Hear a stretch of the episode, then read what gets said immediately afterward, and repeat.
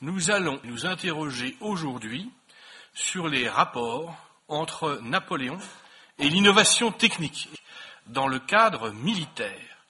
À propos d'un thème tout à fait original euh, qui est venu euh, à la connaissance de spécialistes à la suite d'études nouvelles et qui s'appelle, je laisserai le conférencier euh, vous en parler mieux que moi, les canons obusiers de Villentroy, qui ont été employés ou qui ont été développés plutôt dans un cadre très particulier. C'est un sujet tout à fait important sur l'histoire technique et militaire, parce que vous trouverez souvent dans les manuels, dans les ouvrages même de spécialistes, que Napoléon fait la guerre avec le matériel, avec l'armement qui a été mis au point à la fin de la Révolution, et notamment on pense au nom, on cite ici le nom du général de Gribeauval, pour l'artillerie et également pour le fusil de 1777. Et donc Napoléon passe souvent pour n'avoir pas été un grand adepte de l'innovation technique en matière militaire. Les nouvelles recherches montrent, et euh, Christophe Pommier, qui est notre conférencier, va vous le montrer, qu'il faut à tout le moins nuancer cette idée reçue. Christophe Pommier, qui va euh, nous proposer cette conférence, une arme nouvelle pour Napoléon, les obusiers de Villentroy. Euh, Christophe Pommier est à la fois assistant de conservation au musée de l'armée dans le cadre du département artillerie, et il est spécialisé notamment dans l'artillerie euh, moderne et contemporaine, de Gribeauval à nos jours, et il est également chargé à l'école du Louvre, du cours, un des chargés à l'école du Louvre, du cours spécifique d'archéologie militaire, et notamment dans sa spécialité artillerie. Il est donc parfaitement qualifié pour nous éclairer sur ces rapports complexes entre Napoléon et l'innovation dans le cadre de l'armée impériale. Cher Christophe Pommier, vous avez la parole.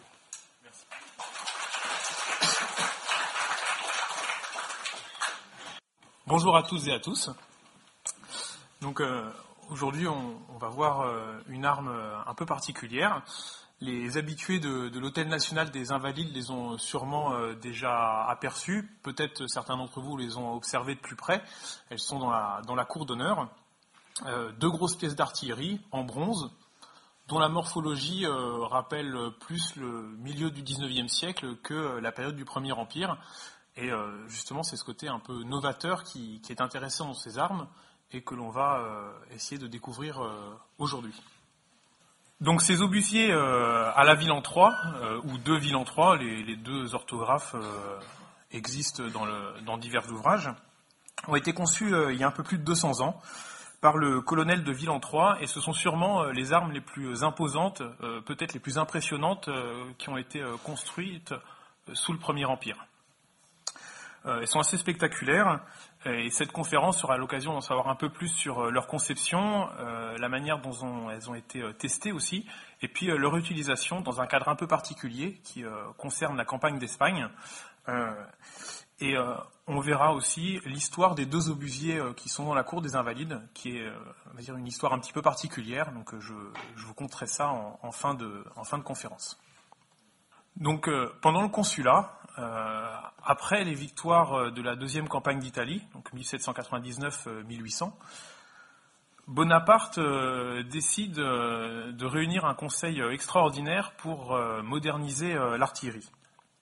Donc ce, conseil, hein, qui est composé notamment des généraux d'Aboville, Marmont, Eblé, Gassendi, entre autres, euh, se voit confier un projet de modernisation de, l'artillerie. Donc à l'époque, c'est l'artillerie du système Gribeauval qui est euh, employée euh, par l'armée française.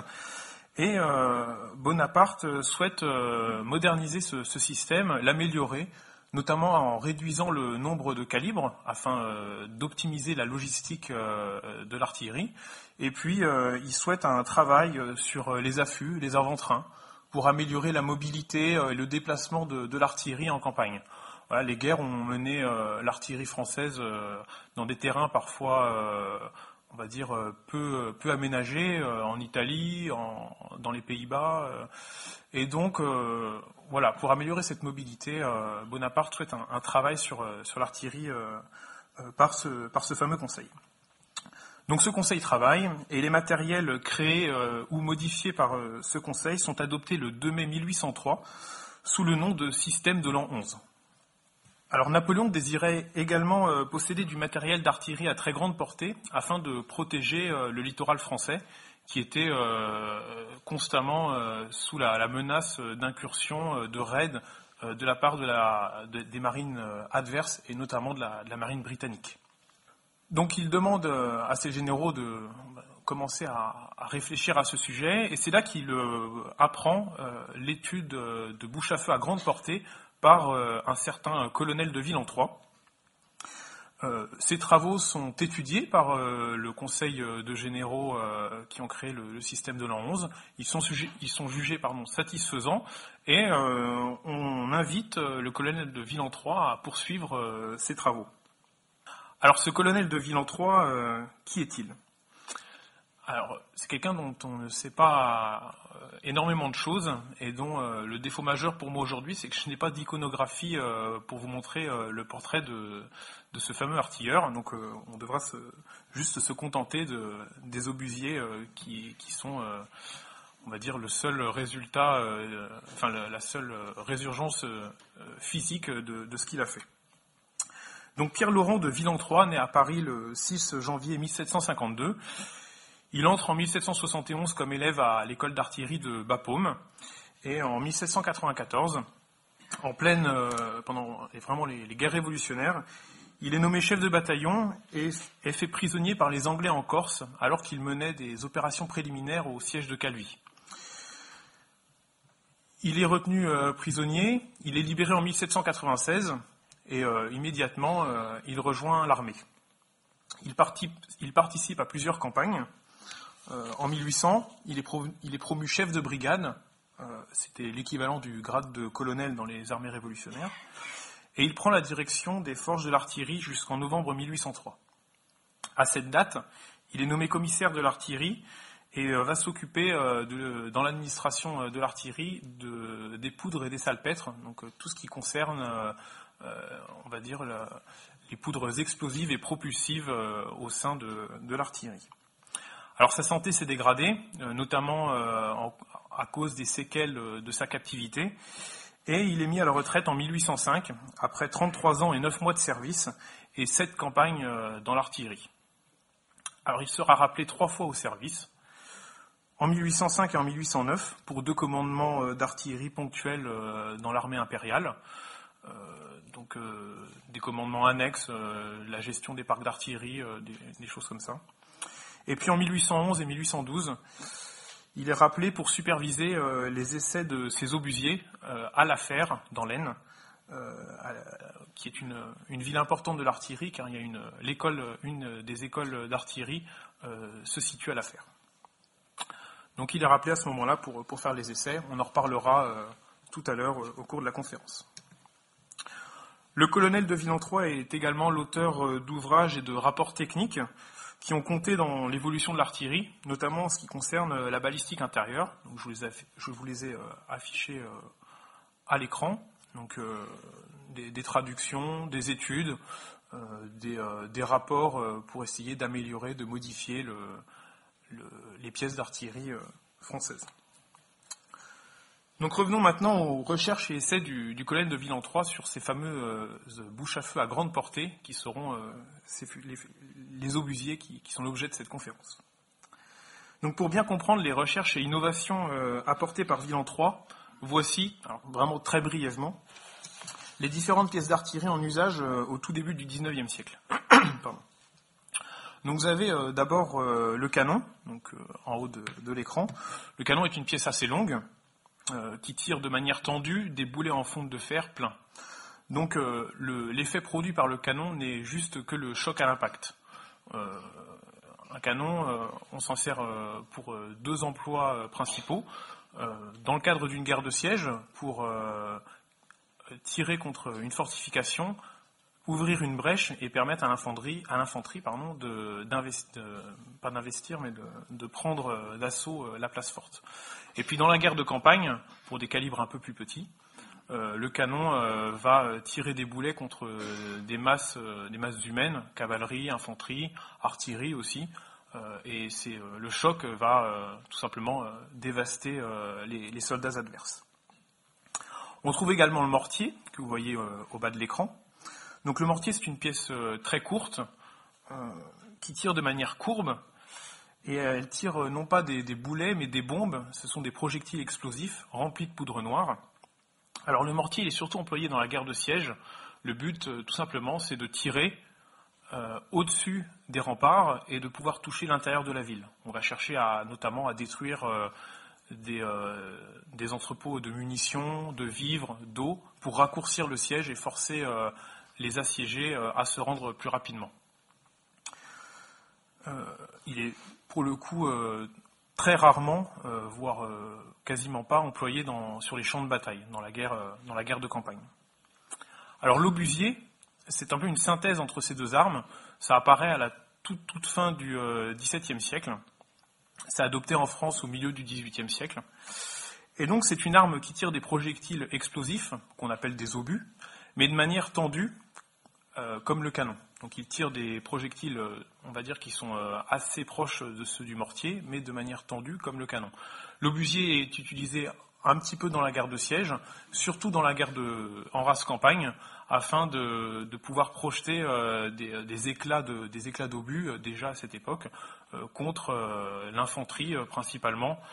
ça permet de, notamment de tirer contre des masses d'hommes qui ne sont pas rangés en, en carré, euh, et d'avoir un, champ d'action euh, beaucoup plus, euh, on va dire beaucoup plus circulaire par rapport au, canon qui, si vous me permettez la métaphore, va un peu tirer comme une, boule de bowling dans un champ de guilles.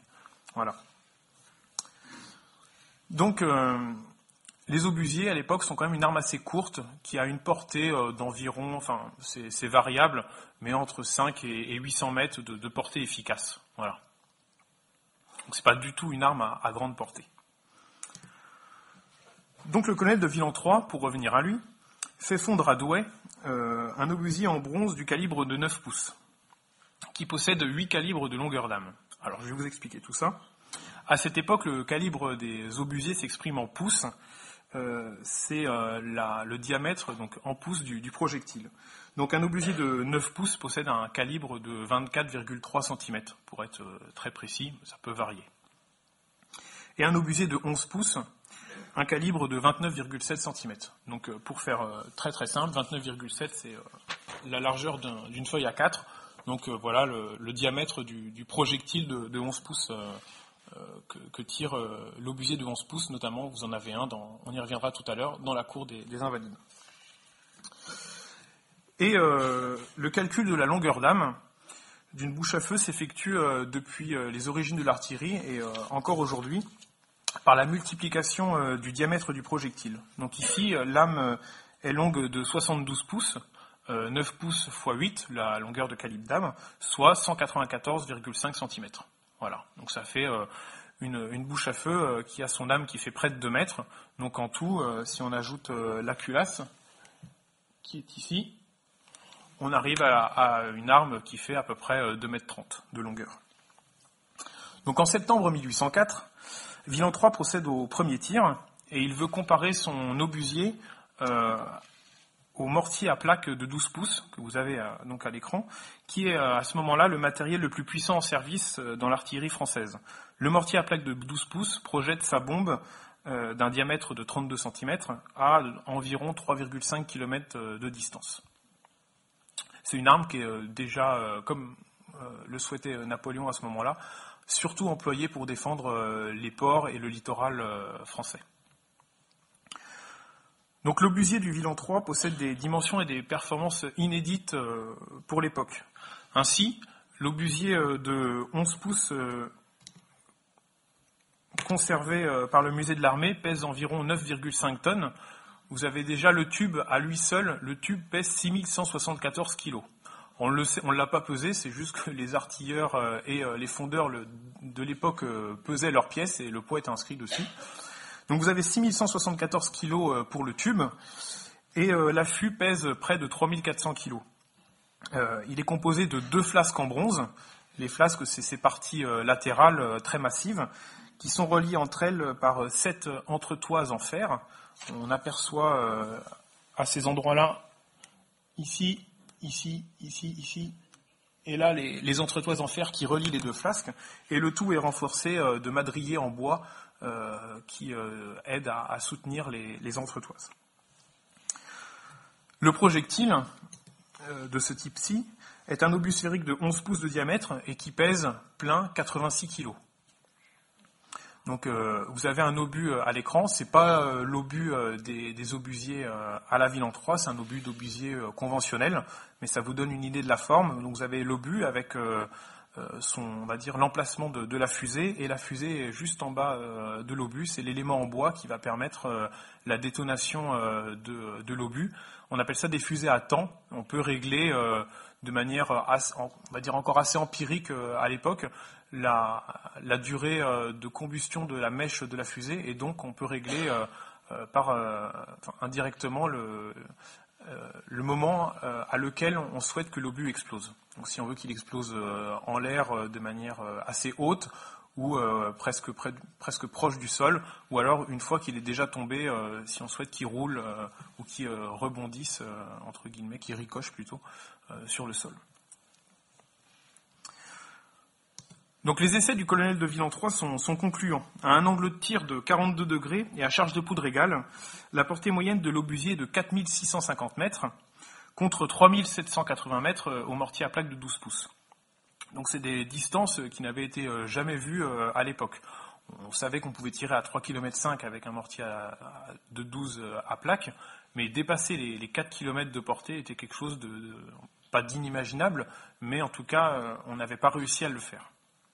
L'année suivante, en 1805 donc, l'obusier prototype euh, est scié en deux parties, dans le sens de la longueur, et euh, l'étude interne qui s'ensuit euh, montre que cet obusier n'a pas subi vraiment de, on va dire, de désagrément de la part des différentes sessions de tir expérimentaux, expérimentales pardon, qui, avaient été faites, et donc on le juge bon pour un service et pour une adoption au sein de l'armée française pour obtenir des, portées de tir aussi importantes, le colonel de Villan III a repensé euh, certaines des théories balistiques de l'artillerie. Il a vraiment changé le, on va dire le concept même euh, d'obusier. C'est pour ça que vous trouvez de temps en temps des, euh, on va dire des, nominations différentes pour, pour ces armes. On peut trouver canon obusier parce que justement c'est une arme qui est très longue pour un obusier, donc on l'a rapproché du canon. Euh, parfois on trouve mortier, euh, ça, dépend, on pourra en reparler à, la fin si, jamais vous voulez plus de précision là-dessus. Donc les obusiers ont traditionnellement une longueur d'âme, de 3 calibres. Euh, donc ça fait des armes qui font 80 cm de long à peu près. et elles sont aussi courtes pour permettre aux servants d'artillerie de placer à la main l'obus à l'intérieur, avec la charge propulsive bien sûr, l'obus à l'intérieur de l'âme de l'obusier. Mais euh, voilà, ça a un, désagrément euh, important sur la, portée de la pièce. Donc Vilan 3 accroît cette euh, longueur d'âme pour la porter à 8 calibres. Après calcul, c'est la longueur qui lui a semblé la plus efficace et la plus raisonnable pour, pour ces pièces.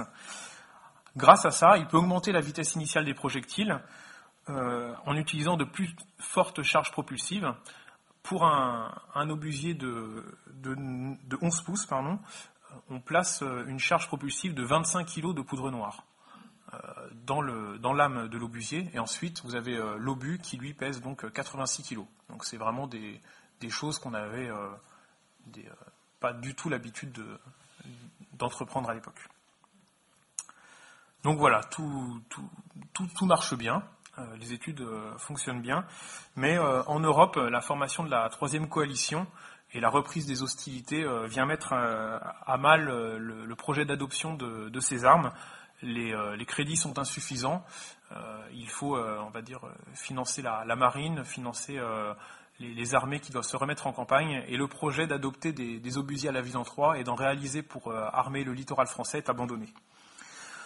Donc ça aurait pu être un projet qui, reste euh, morné presque.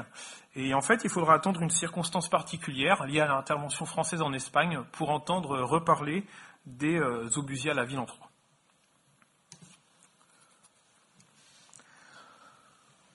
Je ne vais pas revenir euh, sur la, guerre d'Espagne, euh, ça serait beaucoup trop long, beaucoup trop compliqué, et puis au final, ça n'apporterait que, que, peu de choses en plus à notre sujet. On va plutôt se focaliser sur un épisode particulier de la, de la guerre d'Espagne qui a vu l'utilisation des obusiers à la ville en Troie. Alors c'est lié à la campagne d'Andalousie. Donc l'Andalousie, c'est cette région euh, que j'ai mis en, rouge euh, à l'écran, au sud de l'Espagne. Euh, donc à la fin de l'année 1809, c'est la seule région qui échappe totalement au contrôle des armées françaises en Espagne. la Catalogne a été intégrée à ce moment-là à l'Empire. Euh, il y a quatre départements. Et puis euh, le reste de l'Espagne euh, voit Joseph Bonaparte, Joseph Ier, sur, sur son trône. Donc c'est la seule région qui échappe totalement au contrôle des troupes françaises. Ça ne veut pas dire que le reste de l'Espagne est entièrement sécurisé, loin de là. Il y a beaucoup d'émeutes, beaucoup de révoltes, des guerres de guérilla, et puis des campagnes incessantes menées par les Français pour essayer de mettre définitivement à bas la résistance espagnole. Donc au début de l'année 1810, Joseph Bonaparte, donc, qui est le roi d'Espagne, décide d'une grande offensive sur l'Andalousie.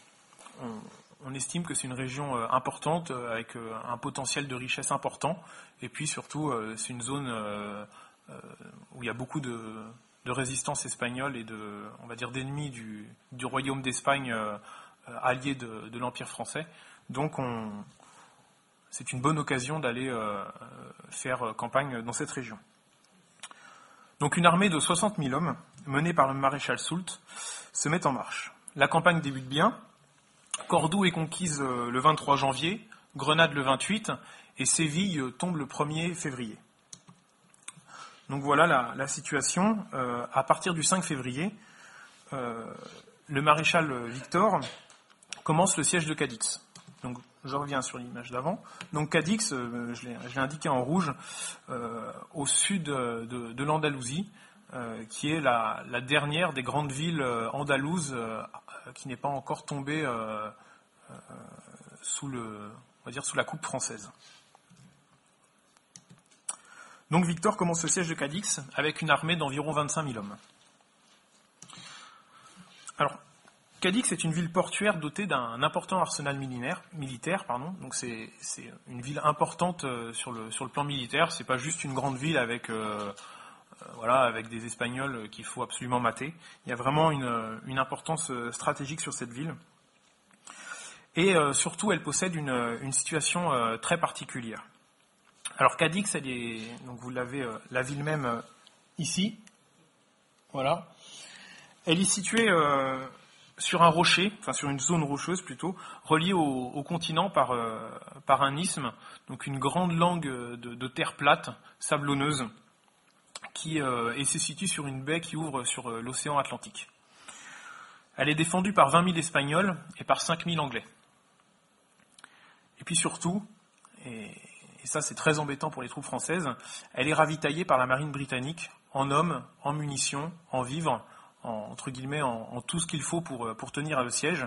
Et les Britanniques ont la maîtrise complète des mers à ce, à ce moment-là. Et il est inenvisageable pour les Français d'envoyer une, une, flotte pour pouvoir investir totalement Cadix, à la fois par la terre et à la fois par la mer. Les coalisés, donc les Anglais et les Espagnols, ont également sous leur contrôle l'île de Léon, donc, qui est cette cette île-là, qui est une zone de marais salant, euh, très marécageuse, propice à la guérilla espagnole avec des gens qui euh, maîtrisent très bien le terrain. Et en face, vous avez les troupes impériales qui euh, sont complètement perdues dans ce, on va dire, dans cette zone géographique très particulière. En plus de ça, les coalisés euh, tiennent aussi euh, l'ensemble des forts qui protègent euh, la ville de Cadix. Comme c'est un arsenal militaire très important, comme c'est une ville portuaire commerciale très, très importante aussi, de nombreux forts, qui court autour de l'île de Léon et puis sur, sur, ces emplacements-là protègent la ville et ses forces sont aux mains des, des coalisés. les batteries d'artillerie françaises, pour les plus proches, ne sont pas à moins de 5 km de la ville. Donc pour pouvoir bombarder la ville, pour pouvoir euh, vraiment euh, lui infliger des, pertes sérieuses. Euh, avec le matériel de l'époque, c'est vraiment très difficile. L'organisation de l'artillerie de siège, elle est confiée au général de Sénarmont, qui est à ce moment-là le commandant en chef de l'artillerie du maréchal Soult. Alors au début, Sénarmont va, grignoter petit à petit le, territoire gaditan, donc de Cadix, et son action euh, permet de prendre euh, le fort de Matagorda, qui se situe ici. Et la prise de ce fort euh, permet aux Français d'installer des batteries d'artillerie à un peu moins de 4 km de Cadix. Alors très vite, Césarmont doit, doit se rendre à l'évidence quand même. Malgré tous ces travaux d'approche, Cadix reste hors de portée de, l'artillerie française. Les plus puissants mortiers, du type de celui qu'on a vu tout à l'heure, le, mortier à plaque de 12 pouces, euh, n'envoient leurs bombes qu'à un peu plus de 3500 mètres, et donc euh, c'est insuffisant pour euh, toucher la ville. En plus, 3500 mètres, c'est dans des bonnes conditions atmosphériques. Or, à Cadix, rien n'est réuni pour que l'artillerie puisse, puisse, être pleinement efficace.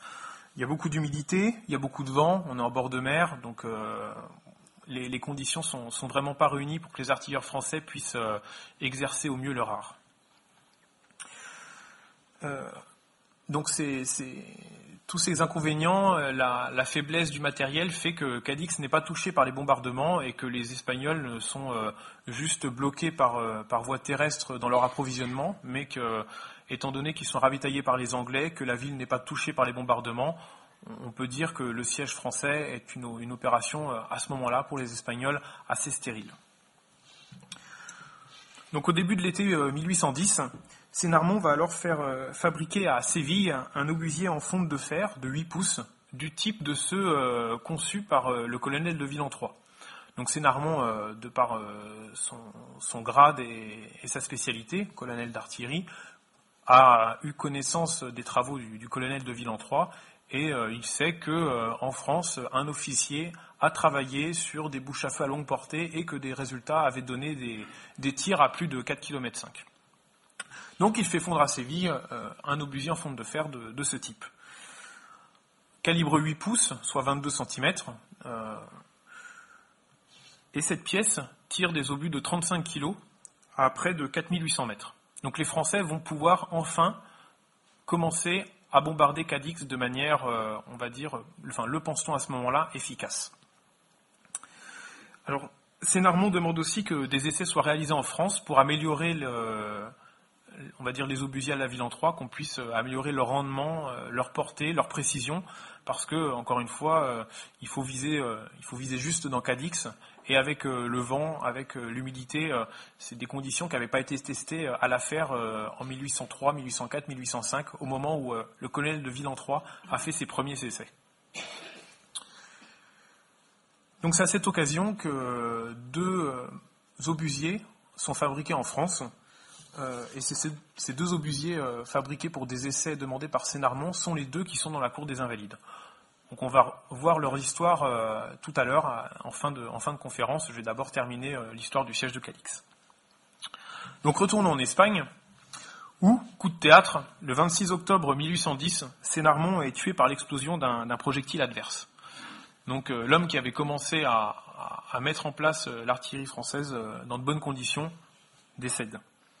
Il est remplacé par le général Ruti, qui lui continue les, travaux de Sénarmont.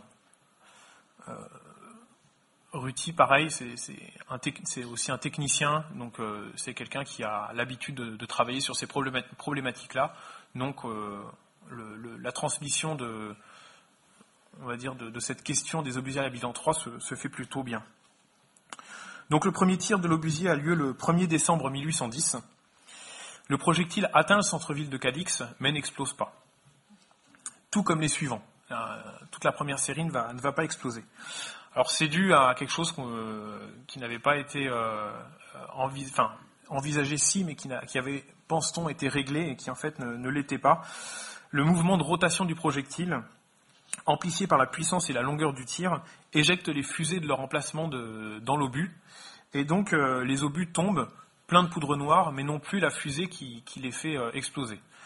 Donc, ce sont juste, on retrouve dans, comme si on tirait des boulets de canon, avec juste un choc à l'impact. Et bon, voilà, on va détruire euh, deux, trois maisons, ça va tomber euh, sur une place de, la ville, mais ça ne fera euh, aucun dégât sérieux. Alors, les Gaditans, donc les, habitants de Cadix, qui avaient commencé à prendre peur quand même avec l'arrivée de, ces obusiers, choisissent de rire de la situation, on va dire un peu, enfin pas burlesque, mais ils choisissent de rire de, cette situation un peu particulière, à savoir ils sont bombardés, mais ce bombardement n'a aucun effet. Alors on trouve des chansons qui sont, écrites par des, chansonniers euh, de, cette ville et des dessins qui à chaque fois montrent euh, le, peu de cas que, font les Espagnols de, ce bombardement français. Alors sur le dessin ici, on le distingue plus qu'on le voit, on, aperçoit les, les tirs, les, batteries françaises sont à cet endroit-là, on voit les trajectoires et puis euh, des Espagnols en train de danser en dessous. Alors on a des chansons aussi comme ça qui, qui, qui montre euh, euh, la désinvolture des Espagnols qui se moquent surtout du, général Soult, pardon, du maréchal Soult et de ses bombes qui n'explosent pas. Donc voilà, ça sera ça pendant une grande partie du, siège, une, attitude assez voilà, désinvolte, très beaucoup de recul par rapport à, ce bombardement. À la fin de l'année 1810, les Cortés, qui sont l'assemblée des députés euh, espagnols qui sont en lutte contre Napoléon Ier. Donc c'est le, on va dire, euh, on pourrait appeler ça un gouvernement libre espagnol, si, on, peut. Euh, ces Cortés, ils se réfugient à Cadix. Donc la ville devient alors la capitale politique de l'Espagne insurgée et en même temps reste un, objectif militaire très important. Donc double objectif pour Napoléon Ier, euh, prendre cette ville euh, foyer politique et militaire de, première importance. Donc l'ordre est donné de, fabriquer euh, d'autres obusiers à la ville en Troie. Et au printemps 1811, c'est une batterie de 12 obusiers qui bombarde Cadix. Donc ces obusiers sont près du, fort de Matagorda que Sénarmont avait pris à l'été 1810. Les travaux du général Ruti ont permis d'améliorer la fiabilité des fusées d'amorce et les obus commencent euh, à tomber en explosant euh, un peu partout dans, la ville, euh, parfois bien sûr en dehors de la ville, et puis on continue aussi à avoir des obus qui, tombent sans exploser. Donc ça y est, techniquement, l'arme est au point, le bombardement peut commencer, mais malgré tous ces progrès, l'approvisionnement en poudre et en projectiles est, est, insuffisant et les Français ne peuvent pas entretenir un feu nourri sur Cadix. Donc ils se contentent de harceler la ville euh, on va dire euh, de temps en temps, euh, en fonction de l'approvisionnement en, poudre et en projectiles, mais ils n'ont pas la, puissance, on va dire, logistique qui leur permet de, faire plier la résistance espagnole.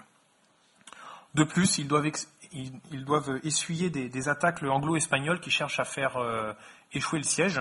La plus importante, c'est la bataille de Barossa, qui se situe au sud de l'île de Léon, cet endroit-là, et qui euh, est une, bataille sans, réel vainqueur. Euh, les Anglo-Espagnols n'arrivent pas à faire lever le siège et les Français n'arrivent pas non plus à infliger une, défaite euh, réelle aux coalisés. En France, Napoléon est au courant des problèmes rencontrés par son artillerie et demande que l'on continue les essais afin d'améliorer les obusiers. Par contre, euh, il ne semble pas euh, remédier au, problème euh, du manque de munitions et de poudre. Et après avoir eu confirmation de la réussite des essais faits à l'affaire avec les deux prototypes en bronze, il passe commande en 1812 de quatre pièces en fonte de fer de 11 pouces pour renforcer la, puissance de feu sur Cadix. Malheureusement, euh, euh, ces, obusiers euh, n'arriveront jamais à, Cadix, parce qu'à ce moment-là, en Espagne, la situation, a, changé. Nous sommes en 1812, le vent tourne en Espagne pour les Français, Le 22 juillet 1812, donc, Wellington bat les Français euh, aux Arapiles et fait son entrée à Madrid le 12 août. Aussitôt, le maréchal Soult abandonne l'Andalousie pour euh, tenter de reprendre Madrid. Donc l'ordre de quitter euh, Cadix est donné et le 24 août 1812, après un dernier bombardement, les troupes françaises se retirent des abords de la ville en laissant derrière eux presque tout l'ensemble de leur artillerie de siège. Donc plus de deux ans de siège. Ils sont arrivés le 5 février 1812. Ils repartent euh, le, 24, euh, 5 février 1810, pardon. Ils repartent le 24 août 1812 et on n'a toujours pas réussi à prendre Cadix et euh, on, ne, réussira pas à prendre Cadix pendant le Premier Empire. Donc très vite, les coalisés vont inspecter les camps français et découvrent les obusiers à la ville en Troie. Alors ils, les avait observés de loin, il savait qu'ils étaient capables de, dégâts euh, terribles, mais il ne les avait jamais vraiment vus de près. Ces armes, euh, si, euh, on va dire, terrifiantes a priori, mais qui leur n'auront pas causé tant de mal, ils, peuvent enfin les voir de, près, et ce sera un des symboles de, de ce siège de Cadix. Donc l'un d'eux, en fonte de fer, d'un calibre de 11 pouces écoulé à Séville en 1812 a été offert par les Espagnols aux Anglais en remerciement de leur aide pendant le siège de Cadix. Donc euh, cette arme, elle est aujourd'hui exposée euh, à Londres, on peut toujours la voir, place euh, des Horse Guards. Et comme vous pouvez le voir, la, présentation du tube est, assez originale. Alors ce tube, il a été enlevé de, de son affût, on va dire, appropriés, euh, comme ceux que vous pouvez voir euh, dans la, dans la cour des Invalides, qu'on a, qu'on a tout à l'heure. Et euh, il a été placé sur un affût fantaisiste qui a été fabriqué en 1814. Donc vraiment, on va dire tout de suite après, pour pouvoir l'exposer à Londres. Donc l'obusier est supporté par un, dragon avec ces, tourillons qui sont enlacés dans la, dans la queue du dragon. Euh, la double queue du dragon d'ailleurs. Il y a une queue pour, euh, pour chaque tourillon. On l'aperçoit ici, qui tourne, avec la, fin de la queue qui, repique sur, euh, sur, le, sur le tube. Et puis la culasse vient buter sur enfin, un animal avec une, double tête de chien. Alors, cette, cette sculpture à fût aurait été inspirée par le, le, contexte mythologique lié à Cadix. dans la mythologie grecque, euh, lors du dixième de ses douze travaux, Hercule doit voler le troupeau de bœuf euh, du monstre Gérion. Euh, et Gérion, donc c'est un, monstre fantastique qui est accompagné de son chien, son chien qui s'appelle. je croyais que j'avais le nom du chien, j'ai pas le nom du chien, pardon. Voilà, il a son chien à, deux têtes qui accompagne Gérion. Euh, et, donc, euh, l'action de, ce, dixième euh, des, travaux d'Hercule se, passe sur l'île d'Ériti.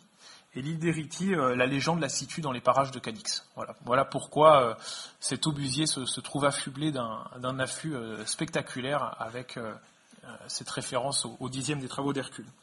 Alors, sur le socle, qui est à cet endroit-là, en fait, exactement, euh, est inscrit une, inscription qui rappelle l'origine euh, du trophée. Donc je, vais vous la lire. Pour commémorer la levée du siège de Cadix, conséquence de la glorieuse victoire remportée sur les Français près de Salamanque le 22 juillet 1812, alors cette victoire, c'est la victoire des Arapiles, euh, par le duc de Wellington, ce mortier, fondu pour détruire ce grand port et d'une puissance surpassant tous les autres, a été abandonné par les assiégeants en retraite et offert par la nation espagnole à son Altesse, le prince régent, en témoignage de respect et de gratitude. Voilà, c'est écrit en, anglais et en latin, et euh, ça rappelle euh, le cadeau des Espagnols euh, aux Anglais libérateurs, on va dire, qui, en tout cas qui ont aidé à la libération de, Cadix. Alors venons-en maintenant aux, deux obusiers exposés dans la cour des Invalides. Donc ce sont donc deux obusiers prototypes en bronze qui ont été fabriqués à Douai en 1810 sur ordre de Napoléon Ier afin d'effectuer les, tests réclamés par Sénarmont à l'été 1810, afin d'améliorer la, portée des, obusiers à la vie en Troie. Donc deux campagnes de tir sont effectuées à la fer, donc euh, toujours à l'école d'artillerie dans l'Aisne, au début de l'année 1811 et au début de l'année 1812. Donc c'est à ce moment-là que le colonel de Villantroy est rappelé de sa retraite pour venir superviser les essais. Donc cette commission qui est chargée de, travailler sur l'amélioration des, obusiers, elle est composée, de, quatre personnes, les généraux euh, André Aussi euh, et Larry Boisière, et puis les colonels Drouot et Villantroy. Les résultats sont positifs. Des obus euh, sont projetés à environ 5800 mètres, donc encore une fois des, distances jamais vues pour l'époque, peut-être imaginées, mais en tout cas jamais atteintes. Alors, dans une lettre au général Clark, qui est le ministre de la guerre, Napoléon se réjouit des résultats de la, première session, d'essai et estime que les 5800 mètres de portée sont, je cite, un prodigieux résultat, qu'il faut continuer ces épreuves avec la plus grande activité, et termine sa correspondance en félicitant le colonel de Villantroy. Donc Napoléon ordonne de continuer les essais pour, euh, je cite, trouver la possibilité d'atteindre à 3500 toises. Donc 3500 toises, c'est 7900 euh, mètres. Donc euh, encore une fois, des, distances absolument pharaoniques pour, pour l'artillerie de l'époque. Donc 7900 mètres, je rappelle encore une fois, avant l'obusier à la ville en 3, l'arme la plus puissante, le mortier de 12 à plaque, ça tire à 3500 mètres dans le meilleur des cas. Donc là, on double, on fait plus que doubler la, Enfin, on espère plus que doubler la, portée de tir. Alors, Napoléon demande que ces essais euh, se fassent, je cite, en cachette et soient couverts du plus grand mystère pour que l'ennemi ne les connaisse pas et que tout cela soit environné d'un peu de charlatanerie. Donc, ce qui est très marrant. Et justement, on, comprend bien avec ces distances qui sont euh, vraiment grandioses pour l'époque que si Napoléon demande à, ses, euh, artilleurs de, travailler sur une pièce qui tire à près de 8 km, en face, il y a quand même possibilité qu'on se dise, euh, bon, Napoléon, là, il, cherche un peu l'arme extraordinaire, mais euh, il veut nous enfumer, c'est autre chose. En fait, non, non, c'est, on est presque dans une opération de, limite quand même, mais de, on va dire, de, de, camouflage, de, de recherche technique. Alors, euh, Napoléon envisage ensuite la production de 10 obusiers afin d'armer les points sensibles du littoral français comme le golfe du Morbihan, l'estuaire de la Charente ou la rade d'Hyères, à côté de Toulon. Ce sont les endroits où les menaces anglaises sont les, plus euh, probables, les plus fréquentes aussi, et euh, ça l'inquiète beaucoup. On risque quand même des, raids anglais dévastateurs à, une époque où Napoléon porte tout son effort euh, sur la préparation de la, campagne de Russie. Alors pour des raisons inconnues, probablement d'ordre budgétaire, aucun obusier n'a été fondu pour défendre le littoral et ceux de Douai n'ont pas rejoint euh, leurs affectations euh, côtières qui avaient été prévues après la fin des épreuves de tir. En fait, ils vont rester à l'affaire et rien ne sera fait. Napoléon Ier ayant vraiment d'autres préoccupations à partir de l'année 1812. Alors on avance un petit peu dans le temps, et on se retrouve en 1814, lors de la campagne de France. Alors ce sont les Prussiens qui, pénètrent en Picardie, et au début du mois de février, euh, ils atteignent l'affaire, exactement le 28 février 1814. Alors ils découvrent euh, à l'école d'artillerie de l'affaire euh, ces deux obusiers. Donc voilà, celui que vous avez devant vous à l'écran, l'obusier de 11 pouces sur son affût, et puis son, on va dire son petit frère, l'obusier de 9 pouces. Donc ces deux-là qui sont euh, présentés dans la cour d'honneur des Invalides. Et euh, devant le caractère exceptionnel de ces pièces, il décide de les transférer, de les transférer à Berlin comme euh, trophée de guerre. Alors, l'envoi de ces obusiers à Berlin est, on va dire, assez compliqué, au tout du moins au départ. Il faut traverser la France, puis la Belgique, et enfin euh, les obusiers sont chargés sur un navire qui traverse euh, la mer du Nord, euh, débarquent les obusiers à Stettin et ils sont installés à Berlin à la, fin de l'été 1814. Alors à Berlin, ils sont exposés comme trophée de guerre devant le Zuckhaus, l'arsenal de Berlin. Donc vous les voyez ici tous les deux. Celui de 11 pouces ici, celui de 9 pouces là. Et euh, entre les deux, euh, c'est euh, alors la, la, photo, donc c'est une carte postale a été prise après 1871. Alors les deux pièces encadrent un troisième canon qui a été pris par les Prussiens après le, siège de Paris. Et aujourd'hui, cette pièce, elle est, elle est revenue en France et elle est exposée à la forteresse du Mont Valérien. Voilà, c'est une pièce de marine qui a été aussi prise comme trophée de guerre. Donc pendant 130 ans, les, deux obusiers euh, sont exposés devant euh, l'arsenal de Berlin. en mai 1945, à la suite de la bataille de Berlin, euh, l'armée soviétique prend possession des, deux obusiers, c'est de là qu'on voit à l'écran donc, et d'ailleurs quelques soldats soviétiques signent d'un graffiti les pièces et permettent ainsi de, on va dire, de laisser une trace de leur passage à Berlin donc euh, il y a plusieurs graffitis euh, sur, sur les pièces, euh, il y en a plusieurs sur chacune, sur chacune d'elles. Je vous en ai mis quelques-unes. À chaque fois c'est le même principe, indication du, passage à Berlin, la date et puis le, nom de, des soldats. Donc voilà ici, le, 11 mai 45, voilà, le 7 mai, et puis une dernière le 13 mai. Voilà. Donc pareil, je vous invite à, aller voir les pièces, il y en a d'autres. Euh, qui, sont, euh, on va dire, témoignages de cette euh, bataille de Berlin et de la, présence de, ces obusiers à cet endroit. En octobre 1946, le général Kolikov, commandant du Grand Berlin, restitue ces pièces aux autorités françaises, qui les envoient au musée de l'armée où elles entrent dans les collections le 6 janvier 1947. Donc voilà ces, pièces exposées dans la cour des Invalides à partir de l'année 1947. Alors pour conclure cette conférence, j'ajouterai que les obusiers à la ville en Troie ne, disparaissent pas à la fin du, Premier Empire.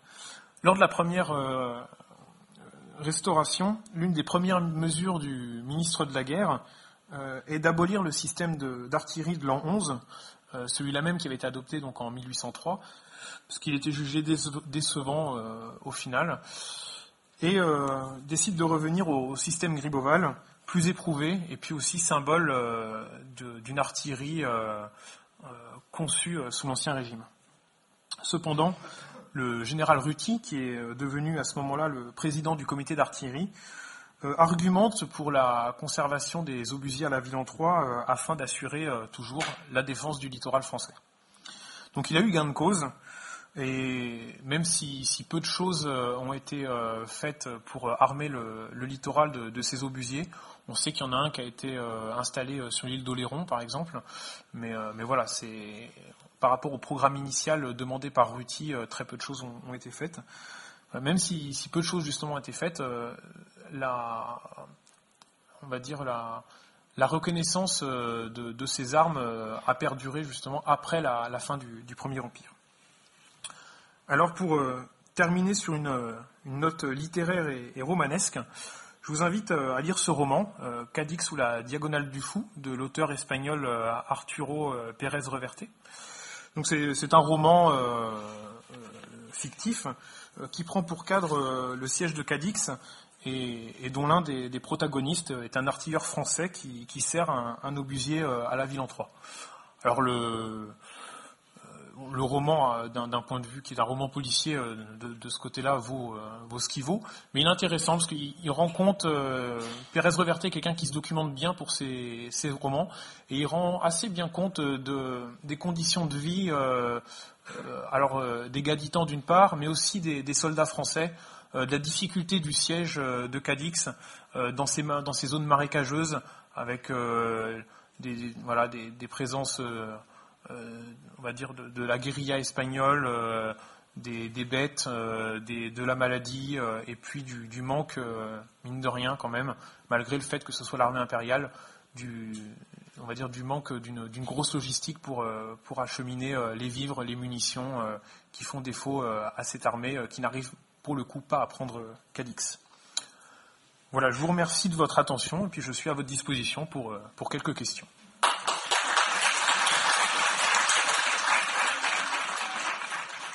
Merci, cher Christophe Pommier, pour cette conférence passionnante qui nous emmène de l'innovation au roman et d'une innovation techniquement réussie à une non-exploitation, finalement, faute d'argent. Et, ce qui est intéressant, faute d'argent, faute de moyens. Et ce qui est intéressant, bien sûr, c'est que par rapport à l'image traditionnelle de Napoléon, qui mépriserait euh, l'innovation qui serait misonéiste, comme on dit, eh bien on voit que non, pas du tout. Hein. Là, Napoléon s'intéresse et suit de très près le programme de création de ces euh, obusiers à la ville en Troie. Simplement, les circonstances, à la guerre, hein, les circonstances sont reines, les circonstances ne permettent pas leur pleine exploitation. Avant de passer la parole à la salle pour les questions éventuelles, je voudrais moi-même vous poser une question, et qui est la suivante. Est-ce que euh, ces obusiers à la ville en Troie, est-ce qu'ils ont une postérité ou une descendance? Est-ce qu'ils ont influencé, à un moment et quand, euh, les, systèmes d'artillerie qui ont été élaborés par la suite, au moins en France? Alors, euh, ils ont, une, une, descendance. La première, c'est dans les années 1820-1830, vous avez les travaux d'un artilleur, le général Pexan, qui a surtout euh, conçu des, pièces euh, pour euh, l'artillerie de marine et qui s'est servi des, travaux du, colonel de Villentroy. Et puis, je vais revenir pour que vous voyez la, forme. Donc, on retrouve ce, type de morphologie dans les pièces du général Pexan, et lui-même cite dans, on va dire, dans ses études l'étude des, rapports d'essai des travaux du, du colonel de Villentroy. Et puis euh, ensuite, alors c'est une, euh, on est beaucoup plus loin dans le temps, mais ça, ça permet surtout de montrer, euh, on va dire, l'avance qu'avait le, le, colonel de Villon III sur son temps.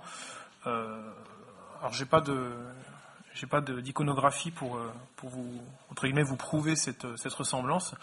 Mais après la guerre de 1870-71, l'artillerie française se, se, réforme et un artilleur, le, colonel de Bange, euh, conçoit un, nouveau système d'artillerie. Et euh, si on observe euh, la morphologie des mortiers de 220 et de 270 mm du, colonel de Bange, on va dire la forme du tube rappelle fortement celle des, obusiers à la ville en Troie. Et pourtant, on est 70 ans plus tard. Et bien des choses ont changé entre, ces, entre ces deux époques, surtout en ce qui concerne l'artillerie. Donc, il y a une il y a une descendance euh, morphologique d'une part, et puis surtout une, descendance technique en ce qui concerne les, travaux du, général Pexan, qui seront euh, pour le coup euh, unanimement reconnus comme des travaux efficaces et, cohérents. Bonjour monsieur.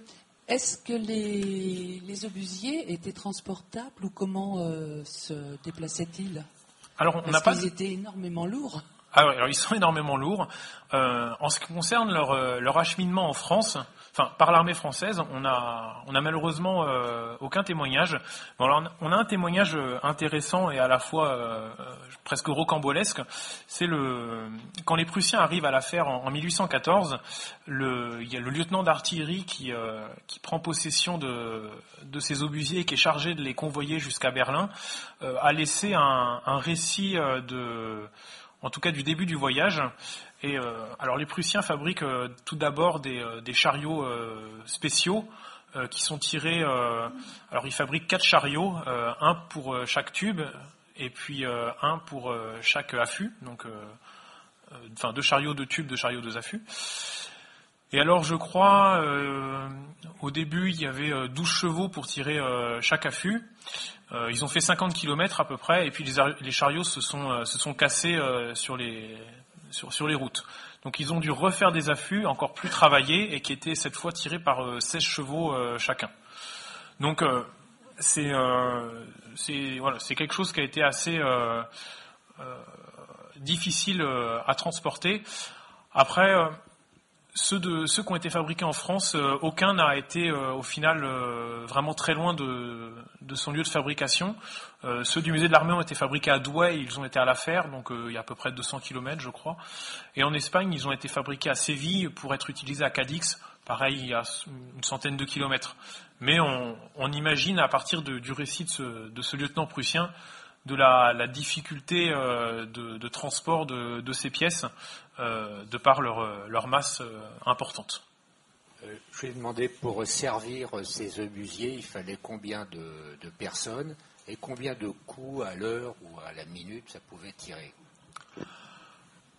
Alors, pareil, on n'a on pas, de, on pas de témoignage euh, formel sur, sur l'utilisation de, ces obusiers.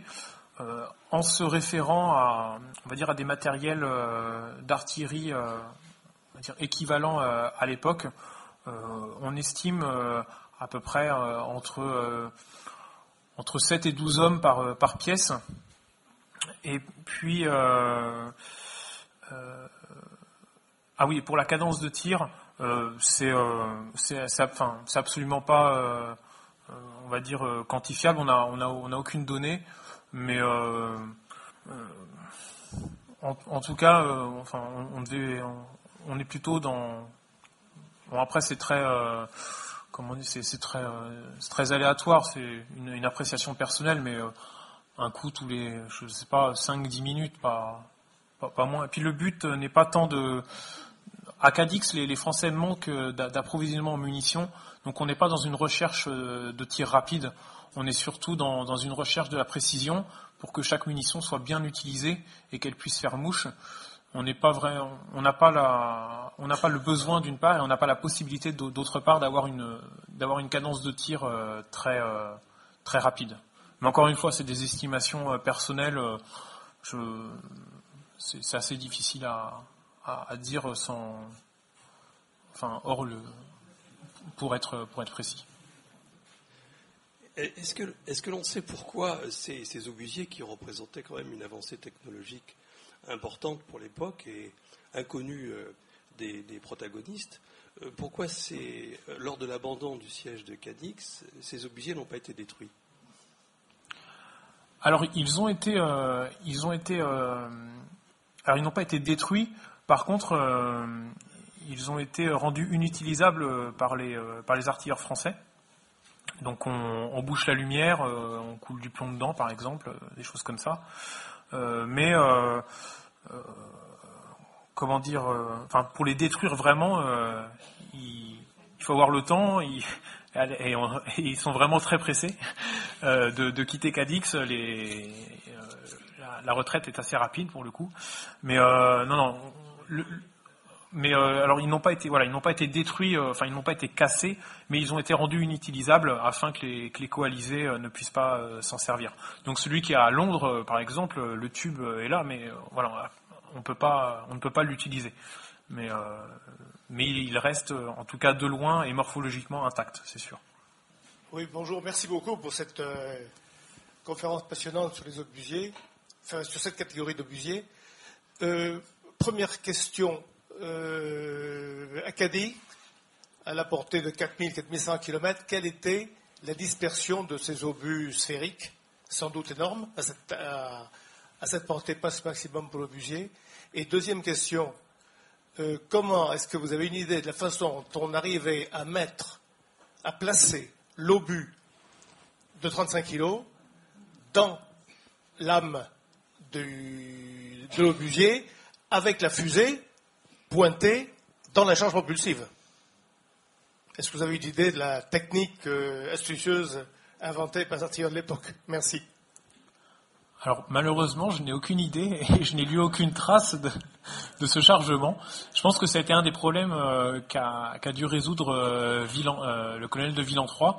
Alors, on peut imaginer que si on fait, entre guillemets, rouler l'obus dans la, dans l'âme du canon, enfin de, l'obusier pour le coup, euh, étant donné que la, surface, euh, le, diamètre de, l'obus ne change pas et que la longueur de lame ne, change pas, euh, en calculant la manière dont on place l'obus, on doit théoriquement, je ne vais pas chercher à le faire, hein, on doit théoriquement pouvoir le placer on va dire, de, de, la façon dont, on le, dont on le souhaite euh, à l'intérieur de l'âme. Mais encore une fois, c'est une, euh, pour le coup, c'est une, une, appréciation strictement personnelle, donc je me risquerai pas à dire que c'est euh, que c'est celle qui a été retenue. Ça, j'ai cherché, malheureusement, j'ai pas trouvé. On va dire, a priori, c'est pas pas le c'est pas le comment dire c'est pas le point qui a posé le plus de problèmes à, à 3 parce que très vite ça c'est quelque chose qui est enfin qui est résolu euh, si tant est besoin qu'il faille le, résoudre justement. Par contre, euh, pour répondre à votre première question, alors la dispersion, euh, c'est vraiment pour le coup un, souci majeur de, de ces obusiers. alors pareil, on n'a pas de, on n'a pas de données précises, mais euh, on a souvent la mention euh, comme quoi il faut améliorer la, précision des, tirs. Donc quand on dit qu'il faut améliorer la précision des tirs, ça, veut dire qu'il faut euh, absolument diminuer la, dispersion de la, dispersion de l'obus. c'est le, c'est surtout le, le, but des essais de 1811 et de 1812 parce que on a une grande partie des, enfin une grande partie il y a une partie des, obus qui arrivent dans Cadix. Alors pareil, on n'a pas vraiment de pourcentage, mais on a une bonne partie qui arrive dans Cadix. Il y a une partie qui n'arrive pas dans Cadix parce qu'ils sont trop courts. Donc la direction dans l'ensemble, elle est correcte, mais euh, le coup n'est pas assez puissant. Puis il y a une partie des obus qui, euh, qui, tombent à côté, euh, dans la mer notamment, et donc qui n'ont aucun effet. Donc quand Napoléon demande l'amélioration des, des, des, à la ville en 3, il veut améliorer la portée. ça, c'est plus dans un but de développer l'arme pour euh, défendre le littoral, afin de toucher les navires adverses euh, de manière assez lointaine. Et puis il nous demande aussi d'améliorer la, dispersion, mais malheureusement on n'a pas de pas de chiffre là-dessus. Donc au début elle devait pas être elle devait pas être très très exceptionnelle. mais en tout cas, elle était, elle était assez grande. je ne sais plus s'il y a une échelle. Voilà vous avez, vous avez une échelle en bas de la carte qui correspond à, 1 km. Donc, euh, quand vous voyez Cadix qui fait euh, en gros, euh, très grossièrement, 1 km sur, sur 1 km, avec des obus qui parfois tombent avant, qui parfois tombent à côté, ça vous montre une, dispersion qui est quand même assez, assez importante. Donc c'est un, des, un des soucis à, à régler. Les essais de 1811-1812 les règlent en partie, mais il euh, n'y a pas non plus de. Euh, on n'a pas une arme, pas une arme très précise quand même. Surtout quand on demande euh, de tirer, pouvoir tirer à 4000 mètres, c'est déjà quelque chose pour une arme de l'époque. Alors tirer à 5000, 6000, et puis quand en plus on demande de tirer à 7000 mètres, la dispersion elle est quand même,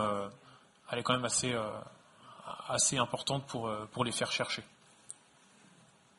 À mon avis, l'intérêt de tirer à 7000, c'est d'avoir une dispersion plus faible à 5000.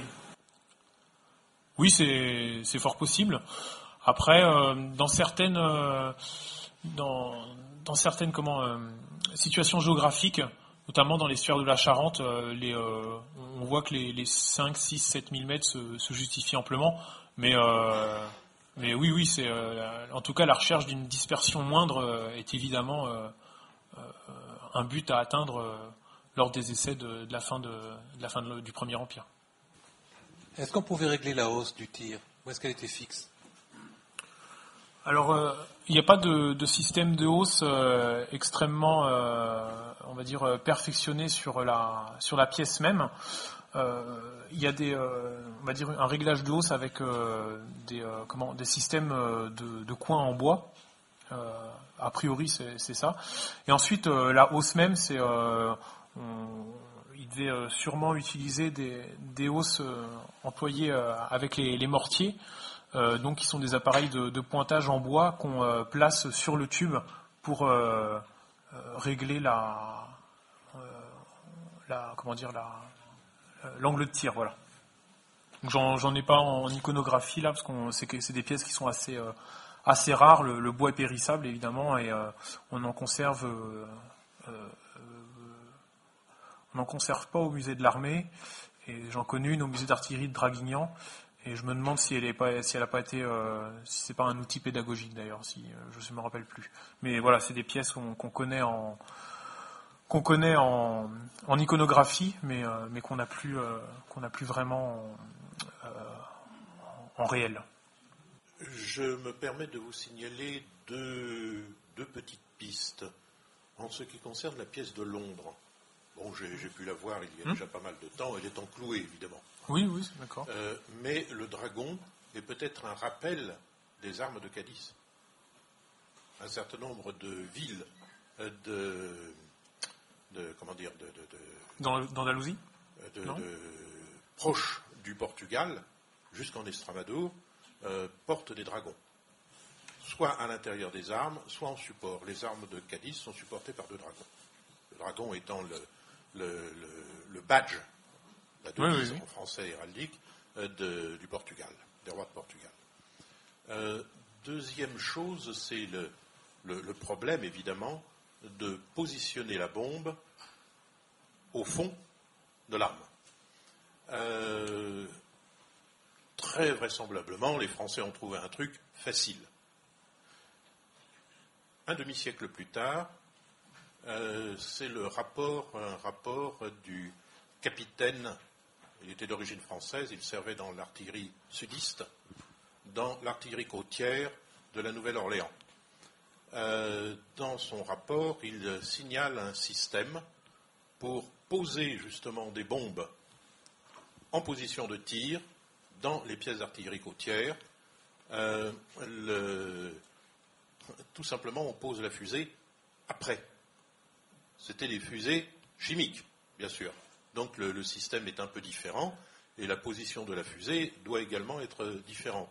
Mais peut-être est-ce un système un petit peu dans ce style qui avait été trouvé. C'est relativement facile de descendre la, bombe en place en la soutenant par justement son orifice, retirer la corde et par un système vraisemblablement de, de crochet à cliquet, et ensuite de descendre la fusée et de l'installer. Euh, c'était encore euh, dans ces pièces d'artillerie de. Je crois que c'était le dixième groupe de batterie de Louisiane, si mes souvenirs sont bons. Euh, c'était encore des bombes sphériques, mhm. donc très archaïques, mais avec des fusées beaucoup plus modernes. Alors déjà merci pour la, référence aux, armes de la ville de, Cadix qui, qui, renforce la, on va dire, la, représentation du, du, dragon sur l'affût. Et, euh, et puis ensuite, euh, alors merci de cette euh, de ce complément sur, ce, sur cet officier d'artillerie. Alors si, si vous avez le, le, nom du, du capitaine et, et, du, et, du, rapport, je, je, suis preneur à la fin de la conférence. Merci beaucoup en tout cas. Merci à toutes et à tous d'être venus si nombreux. Merci à notre conférencier Christophe Pommier. Euh, qui a publié d'ailleurs un article sur la question dans la revue de la SAMA, la Société des Amis du Musée de l'Armée, numéro 140, hein, je crois. C'est le numéro 140.